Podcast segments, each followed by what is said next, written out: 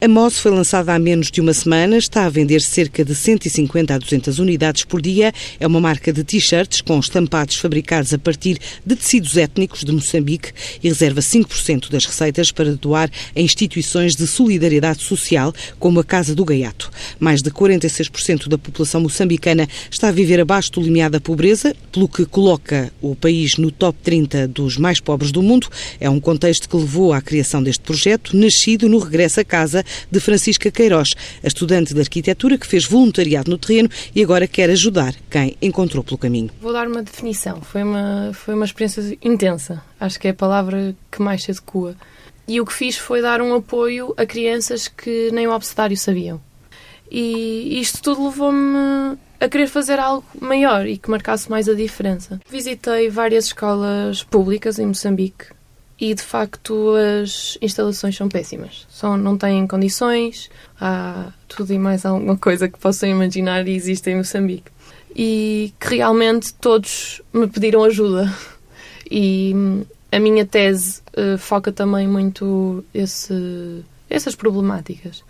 E acho que se calhar eu começava por aí. Portanto, são muito importantes, principalmente nesta sociedade. Eu, quando vim embora, pensei, eu tenho que levar alguma coisa para criar esta marca. E o símbolo, quando eu cheguei a Moçambique, o símbolo que ficou na minha cabeça foi a quantidade de cores e a quantidade de tecidos e de padrões existentes pá, nas cabeças das mulheres, no, uh, no mesmo até no ventre. Com, na forma como pegam nas, nas crianças, porque quando se chega a Moçambique, todas as crianças têm, têm um filho ou um irmão que têm que carregar. E então é sempre às com costas. a capulana às costas. E era um símbolo que ficou marcado em mim.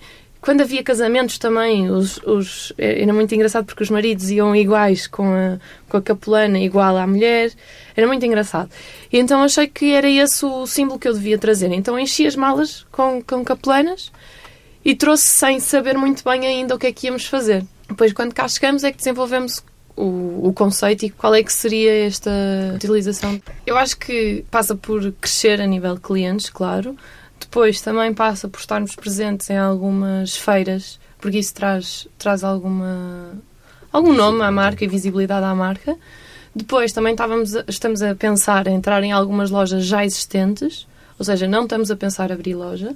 E para além disso, sim, se o negócio correr bem, o nosso objetivo é aumentar a percentagem e também as instituições para as quais estamos a apoiar. Os fundadores da MOS vão estar amanhã na TSF no fecho de mais uma temporada do programa Negócios em Português.